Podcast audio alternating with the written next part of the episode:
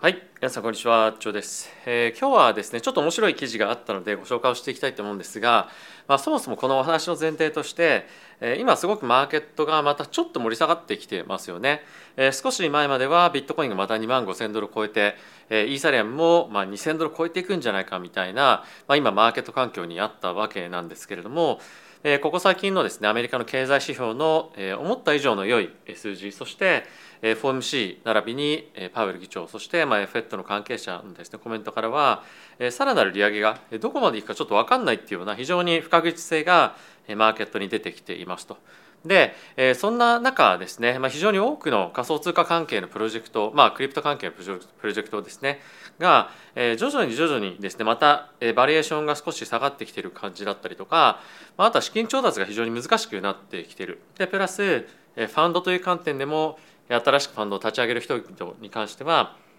資金調達がですねまた難しくなってきているということがあるので、まあ、ちょっとやっぱりまたクリプト関係、まあ、株もそうなんですけれども、えそういったいわゆるリスクアセットに対しての資産の流入っていうのがですね、まあ、少しやっぱり時間がかかりそうだなっていうのが、えまた改めて今感じてきてますよね。で、え今日はですねまずこちらのニュース見ていただきたいんですけれども、え OpenSea だったりとかその他もろもろの、まあ、非常に有名な企業がですね、まあ、なかなか今、えーバリュエーションがつかなくなってきている、まあ、これどういうことかっていうと、えー例えば OpenSea だったりに関しましては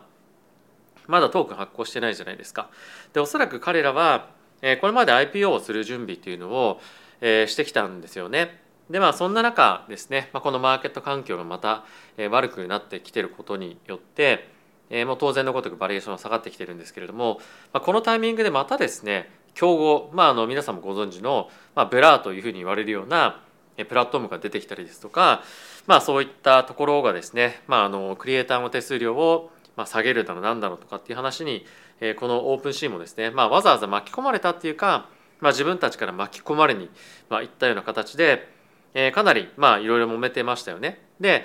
まああのいろいろ紆余曲折があって OpenSea はですね、まあ、 Blur に非常に大きの多くのシェアを、実際にマーケットで取られてしまっているというのが、まあ、今は現状としてあると思いますと。でそうなってくるとじゃあ今後 NFT のマーケットプレイスで、えーまあ、いわゆるその王者みたいなプラットフォームってどこになっていくかというと、まあ、もう OpenSea じゃないよねっていうような見方が結構また今出てきているわけですよ。でそうなった場合にですよもし今後、えー OpenSea が、まあ、マーケットプレイスで覇権を取れなくなった場合でかつ Blur もしくは今後おそらく他のマーケットプレイスも出てくるでしょうと。でそういった前提に立った時にまだこの上場していない OpenSea の、まあ、いわゆるストックオプションだったりとか、えー未上場株みたいなものを皆さん買いたいと思いますか？えーまあ買いたいと思うかどうかもしくは、まあ、それは価格次第だよねということだと思うんですけれどもでは価格次第だとしたらどこまで安くなったら買うっていうのは、まあ、すごくやっぱり難しいじゃないですか。っていうのも、えーまあ例えばなんですが今年の夏に IPO しますよっていうものなのか、まあ、もうちょっとマーケットが戻ってきたら、まあ、IPO しましょうなのかまあそんなことがですね、まあ、いろいろ議論されると思うんですけれども、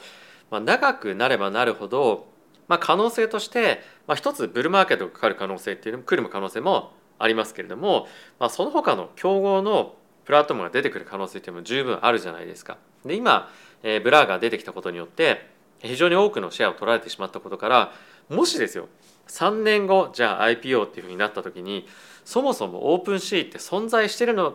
だろうかみたいな話に、まあ、当然なるじゃないですか。でじゃあ短期で今後1ヶ月もしくは3ヶ月半年ぐらいで、えー IPO しましょうとかっていうふうになったりするとそこでのバリエーションっていうのも、まあ、すごい難しいですよね。まあ、長期的に見るともしかすると非常に多くのシェアを、えー握られてしまうかもしれないオープンシーなんですが、まあ、じゃあ今のタイミングでバリエーションっていくらなのかっていうのはまあやっぱり長期での、えービジネスモデルもしくはそのビジネスの顕在性みたいなもの何ていうんですか、まあ、あのどれぐらい底堅いビジネスができるかとかっていうところも当然バリエーションには含まれていきますし、まあ、やっぱりこの今このマーケットが非常に市場が悪い環境の中で、えーわざわざ高いバリエーション払ってまで買いたい人っていうのは正直そんないないと思うんですよね。でかつ今 Blur に関してはトークンが上場されているということもあって、えー Blur の株は買えないんだけども、まあ、じゃあトークン買うかみたいなものも、まあ、選択肢としてはあるわけですよ。で、えー、プラス今後他のマーケットプレイスに関しても上場してきたりもするのでじゃあわざわざ OpenSea 選ぶ理由って何なのかって言ったりすると、まあ、ちょっとやっぱり難しいんですよね。で、えー、なかなか今ここで言われてるのが、まあ、その今まだ上場していない株の OpenSea、まあ、ストックオプションも含めて、まあ、買い手がつかないというのが、まあ、今この、えー、記事の、まあ、一番大きなポイントになってきていますと。でやっぱりこれ OpenSea だけではなくて、まあ、やっぱり他のクリプトのマーケットで今後ローンチするであろうというふうに言われているプロジェクトもそうなんですけれども、まあ、やっぱり OpenSea ですら今買い手がなかなかつかない状況なのでやっぱりクリプトマーケットへの資金の流入っていうものが、まあ、やっぱり若干それだけ厳しいものであるというのがえこういったニュースからも分かるんじゃないかなというふうに思いますと。でもう一個見ておきたいのが NFT という観点で見ると Amazon がですね NFT のマーケットプレイスプラットフォームみたいなものを今後ですね4月にライブになるということらしいんですよね。で詳細はまだ出てきていないんですがやっぱり今後 Web3 というかまあ NFT のプラットフォームがえー、パイもしくはそのマーケットの拡大をしていくというふうな中ですごく重要なのが、まあ、今 Web3 以外の人々の、えー、まあ確保ですよねユーザーとしての、まあ、これはやっぱり Amazon が非常に強い、えー、できるんじゃないかということで、まあ、これは一つ大きく注目をされてますと。でそうなってくるとますますオープンシーのまあ強みみたいなものって何だろうかって考えた時に、まあ、やっぱり先行者利益っていうところにまあ、尽きると思うんですよね。でも先行者利益って本当に今あるのだろうか。しかも OpenSea。に関しては、まあ、いわゆるそのアーリーアダプターと言われるような人たちが使ってる使ってきたわけじゃないですか。で彼らっていうのはやっぱり、まあ、ちょっといいプラットフォームがあるなと思ったら全然すぐに移動してしまうような人たちなので、まあ、やっぱりなかなかこういったオープンシーみたいなものに対して値段がつきづらくなっていると。でこの同じような話をですね、まあ、ちょうど昨日ぐらいのクリプトのミートアップで話をしていたんですけれども、まあ、当然誰も買いたくないよねまあ、むしろそこにわざわざ買いに行く必要はないんじゃない？みたいな話があって、まあ、ちょうどタイムリーな、え、まあ、あのニュースだなと思ったので、えー、ご紹介をさせていただきました。でまあこの動画を通じて何をお伝えをしたいかっていうとやっぱりまだ今のクリプトのマーケットではまあ、あの積極的にリスクを取っていきましょうというような、えーまあ、状況ではないというところに加えて今すごく力があるプラットフォームでも、まあ、半年後1年後には、まあ、全く違った状況になる可能性っていうのが、まあ、十分あると思うんですよね。でえこれなんでこうなってしまったかっていうのの理由っていくつかあると思うんですけれども、まあ、やっぱり一番の大きな理由としては、えー、 OpenSea が、まあ、ユーザーをもしくはクリエイターを中心としたあのサービス設計プロダクト設計にしてなかったっていうのが、まあ、一番大きなポイントだと思うんですよね。バリュエーションっていうのはですねマーケット環境が悪くなればどんなにいい会社でも、まあ、必ず下がりますと。なので、えー、まあそこはもうコントロールできないところなのであまりそこを気にしてもしょうがないと思うんですけれども、まあ、やっぱりプロダクトの設計だったりとかっていうのはですねあのどんな状況でもえーまあ、よくなれますし悪くもなれます。でかつどんどんどんどん、まあ、そういったところをですね改善をして、え、新たなプロダクトを開発してくるという人たちは、増えてくるので、まあ、そこをですねやっぱり一番優先しなかったあの開発に対して、まあ、その積極的に取り組んでこなかったというふうに言っていいのか分かりませんけれども、まあ、あの一番オープンシーが今うまくいっていないでかつ今もえー、マーケットからはうまくいかないであろうというふうに思われている一つの理由なんじゃないかなというふうに思います。でこれすごく参考になるなと思って皆さんが今後いろんなプロダクトに対して、まあ、もしくはその関連トークに対して投資をしていくっていうことがあると思うんですが本当にこのプロジェクトっていうのはユーザーのため、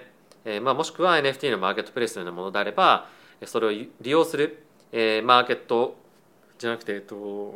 アーティストですね。ユーザーまあクリエイターの向けにとっていい設計になってるかっていうのは、まあ、一つやっぱり気にしておいた方がいい、えー、べきポイントになるんじゃないかなというふうに思ってます。はいまあ、今日はこの2つの記事なんですけれども、まあ、やっぱりプロジェクトを見ていく中だったりとか、まあ、今後投資の判定をしていく中で、まあ、すごくやっぱり重要なポイントですよね。もうちょっとこの投資をま会社に対してしていく中でえ重要なものっていうのはもう本当人それぞれ重要視しているものが違うので何とも言えないんですけれども、まあ、やっぱりこういったプロダクトだったりとかプラットフォームへの姿勢みたいなところは、えまあその創設者だったりとかトップマネジメントのあの思想みたいなところがですね非常にまあ現れるポイントでもあると思うので、えしっかりとまあ理解をして投資をしていくのがまあいいんじゃないかなというふうに思いました。はい、ということで皆さん今日も動画ご視聴ありがとうございました。えー、ちょっとですねここ最近またあのドバイに戻ってきて忙しくはしているんですが、まあ、ちゃんとメンバーシップ向けの動画っていうのもまた作っていこうかと思いますしもうちょっと頻繁に日々の活動とかに関して動画をですね出していこうかなというふうに思ってます。で、えー、まあちょっと毎日毎日メンバーシップの動画っていうのを出していくというよりも、えー、その中で日々、まあ、気づきだったりとか活動みたいなものはもう一個の,、まあ、あの上高山チャンネルあの概要欄にもありますけれども、まあ、そっちの方であの似たような内容も、えー、メンバーシップのに出さない日は、まあ、出してみようかなというのも、まあ、ちょっとトライアルとしてやってみようかなというふうに思ったりはしてます。まあ、僕はどんな活動してるかっていうのをご興味ある方は、えー、ぜひですね概要欄の方から、えー、僕のその上高山ドバイチャンネルみたいに書いてあったかな、まあ、そっちのチャンネル見ていただけると、えー、僕がこの YouTube 以外にどんなことしてるかというのがよくわかるんじゃないかなというふうに思うので、えー、ぜひ見ていただけると嬉しいです。はい。ということで皆さん今日も動画ご視聴ありがとうございました。また次回の動画でお会いしましょう。さよなら。